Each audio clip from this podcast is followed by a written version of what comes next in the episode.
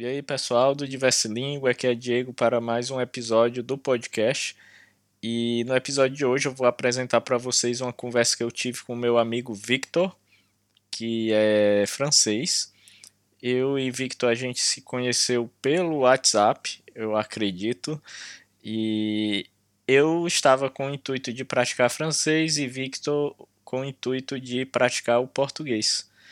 E aí a gente começou a ter alguns encontros é, aos sábados, nos quais a gente praticava 30 minutos francês e 30 minutos português. Então eu o ajudava com português e ele me ajudava com francês. E aí eu pude conhecer o Victor pessoalmente na cidade de Aveiro, em Portugal, esse ano de 2022. E eu gravei um episódio com ele na ocasião. Vai ter alguns é, ruídos da rua e de barcos passando por Aveiro. Mas ficou bem interessante a conversa. A conversa foi em francês, algumas partes em português. Espero que vocês gostem e se tiver é, alguma sugestão ou comentário, podem é, nos enviar pelo Instagram Diverse Língua ou pelo e-mail diverselingua.gmail.com ou mesmo pelo nosso site é, diverselingua.com gmail.com, ok? Então fiquem com o episódio. Começa agora mais um Diverse Língua, um podcast sobre o mundo dos idiomas, viagens e cultura. Salut tout le monde, comment ça va? Moi, je suis Diego, je suis un des, des présentateurs de cette balado ou podcast, parce que balado c'est un français québécois. Et aujourd'hui, je suis avec un ami que j'ai fait dans l'internet, Victor, Victor. Victor. Victor, qui est français et qui j'ai lui, lui, lui connu dans l'internet euh, pour, pour pratiquer, pour, pour pratiquer les, les français, pour les, essayer de lui aider avec les portugais. Je sais que je peux faire quelques erreurs en français parce que je suis un apprenant de français. Et je ne suis pas un natif, mais je suis avec lui ici. Et sommes à Aveiro, c'est une ville au Portugal, et une belle ville. Et je vais parler avec lui. Euh, en fait, premièrement, Victor, peux-tu te présenter? Oui, je peux très bien me présenter. Donc, je suis euh, Victor. Je suis réellement un étudiant euh, en France et euh, je suis en stage ici à Aveiro. Donc, j'apprends le portugais en immersion mhm. et j'aide Diego pour, pour son français. merci, merci. J'espère que je peux euh, améliorer mon français avec, euh, avec Victor et plusieurs des amis que je connais dans l'Internet et autour du monde. Et Victor, là, j'aimerais savoir combien de langues tu parles? Euh, réellement, je parle trois, langues, trois autres langues qui sont l'anglais, le portugais et je suis vraiment en train d'apprendre, d'approfondir mon espagnol. Euh, car j'ai eu beaucoup de mal euh, entre l'espagnol, euh, à éviter de me confondre entre l'espagnol et le portugais. oui, oui, c'est un peu difficile, même pour les Brésiliens. je connais beaucoup de Brésiliens qui font beaucoup d'erreurs quand ils vont parler l'espagnol. Ils, disent toutes euh, toutes les fois qu'il ah je peux je parler en, espagnol l'espagnol est facile. Mais en fait il a euh, beaucoup de gens que je connais ils parlent portugnol. C'est c'est pas les, euh, l'espagnol. Et oui oui bien sûr. Et je suis ici aussi pour parler avec Victor en français et en portugais. Après é, quelques temps, on va parler en portugais pour savoir le niveau de Victor et aussi pour, euh, euh, comment je peux dire, pour euh, pro profiter un peu euh, ces, ces, moments pour encourager euh, les auditeurs de notre pod podcast pour savoir plus euh, sur les langues, pour améliorer votre langue. Je ne sais pas si je te tutoyer. Oh, je peux, Euh, oui, parce que j'ai, en, en fait, quand je parle avec les Québécois, euh, généralement, je dois euh, euh, tutoyer, tutoyer, parce qu'ils n'aiment pas les, vous voyez. En France, c'est un peu différent en France. Oui, Euh, réellement, quand on ne connaît pas la personne, on vous voit automatiquement. oui. Quand c'est un patron ou une, période, ou une personne beaucoup plus âgée, on vous voit. Par Mhm. contre, on peut tutoyer quand on connaît la personne ou la personne a demandé que de, de tutoyer, et, euh, ou bien que c'est une personne de votre âge. Attention, certaines personnes vont vouloir plutôt le vouvoiement. Mhm. Oui, oui. Parce que je pense qu'au Québec, c'est un peu différent. Ça. C'est différent. En Oui, France, oui. c'est- très différent de- du Québec. Oui, Pas en tout, mais euh, il y a quand même certains points qui sont différents. oui, oui. Euh, et maintenant, euh, alors, j'ai- j'ai- j'aimerais savoir comment, comment tu as commencé à apprendre le portugais et pourquoi? La première chose avec le portugais, pour répondre plutôt à la deuxième question, c'est plutôt familial. Euh, en effet, j'ai de la famille qui, vit au Portugal. Et puis, il, est arrivé qu'un peu euh, aussi professionnellement, comme aujourd'hui, je, travaille, je suis, dans, une entreprise en, stage. Et donc, euh, j'ai besoin de pratiquer le portugais pour me faire, comprendre. Après, comment j'ai commencé? Alors, j'ai commencé le portugais dans une classe de portugais, parce que je suis en école d'ingé. Donc, j'ai eu la chance de faire une deuxième langue portugais. Et ça fait déjà deux ans que, que j'essaie de, que je l'apprends tous les jours, Mhm. quasiment. Oui. Et est-ce que tu peux comprendre mieux les portugais brésiliens ou les portugais du Portugal? Les deux. Les deux Les deux. En fait, il y a, quand on a, quand on a l'habitude d'entendre l'accent brésilien et l'accent portugais, en fin de compte, on, arrive à comprendre les deux, euh, les deux accents. Oui, oui. C'est comme si on, on apprenait, si on apprenait à la fois le français avec la prononciation québécoise et la- le français avec l'accent français euh, de France. Euh, c'est euh, deux choses qui vont être différentes, mais à la fin, on arrive bien à comprendre et on voit pas quelle est la différence. Oui, évidemment.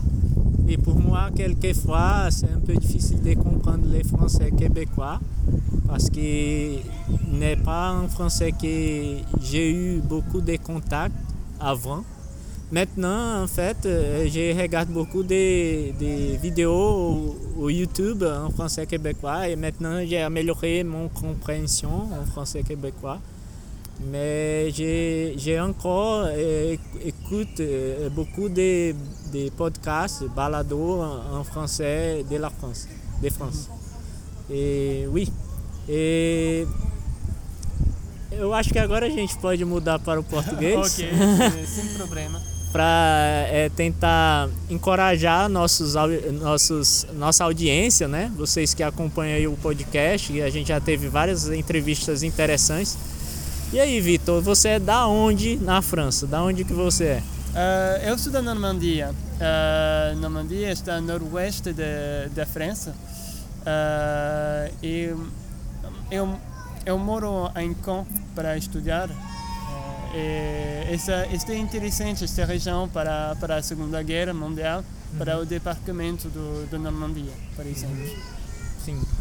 E, e como é que você tem feito para estar praticando o português? Eu sei que agora. Ê, Aqui é o barulho aqui, a gente tem um barulho externo aqui, o pessoal passando de barco, faz parte. É, mas, é, Vitor, eu sei que você agora está aqui em Portugal, fica mais fácil de praticar o português, mas antes, antes de estar aqui no Portugal, o que é que você fazia para praticar o português? Uh, o primeiro está livros. Livros? os, os livros, mas uh, depois eu via o eventos no, na internet uh, com, por exemplo, Duolingo, uh, eventos e começo a praticar com outras pessoas brasileiros o português e continuar assim. Depois eu conheci uh, Diego. Ah, é, a gente teve um pequeno grupo de conversação, eu e ele, a gente teve alguns encontros E, e aí fazia uma troca, era 30 minutos em, se eu não me engano, 30 minutos em francês Sim. e 30 minutos em português. Então eu ajudava ele, ele o Vitor ele sempre trazia temas interessantes que eu gosto muito, temas sobre a história da França, sobre a história da região de onde ele nasceu. Isso para mim me interessa bastante. Eu não gosto de assuntos superficiais, eu gosto de assuntos mais profundos. E, e aí a gente começava a conversar sobre essas coisas em português e em francês. Às vezes eu achando até que ele estava melhor no português do que eu no francês. Mas é, e como é que tem sido o desafio para você? Porque você, a gente tinha conversado antes aqui, você havia me dito que acaba que o seu espanhol ficou um pouco prejudicado. Sim, sim. O, o problema do espanhol é, é é quase mesmo, quase similar, quase similar do, do português. E então eu eu parei aprender o, o espanhol para aprender o, o português. Uhum. Então hoje eu estou a, a reaprender uh, o, o, espanhol. O espanhol. Uh, mas está interessante de ver que os dois uh, está interessante sim de ver que dois, uh, duas línguas duas línguas são próximas uhum. mas tem uma grande diferença. Sim, sim, sim. É, para mim, eu, eu digo que do, dos idiomas que eu sei, que é o português, o inglês, o francês e o espanhol, e agora eu estou aprendendo o alemão, é a, a língua que eu menos sei, é o alemão, evidamente, é, é, é, evidamente, aí, ó, querendo falar em francês. É, é claro, é o alemão. E mas assim, mas eu tenho uma dificuldade maior no espanhol do que no francês por conta da proximidade com o português e por conta que eu acho que também todo brasileiro fica achando, ah, mas a gente entende quem fala espanhol e aí não, não fortalece tanto o estudo do espanhol, né? E mas aí, tu tens planos para aprender outros idiomas? Quais são seus planos agora com relação ao aprendizado de, de idiomas? Um, eu quero aprender outros uh, idiomas uh, como japonês, fazer uma outra idioma, uh, então outra escritura para ver, uh, descobrir outras culturas, uhum. como como japonês, como hoje ucrânias, porque é ucraniano, ucranianos, porque somos todos aí podemos aqui podemos ver este problema uhum. na Europa. Uh, mas se não outros eu, porque não, porque não o, o italiano? que é outro que vai confundir com o português e com o espanhol, né? Uh, eu vou ver se eu vou, acho que está interessante de ver o latim em primeiro uhum. lugar antes do, do, do italiano, italiano para fazer uma diferença uh, e também histórica e também idioma, uh, de cultura e para o, a língua porque sim, sim. eles têm uma uma origem que é latinos Sim, e sim. está interessante de ver este, este história.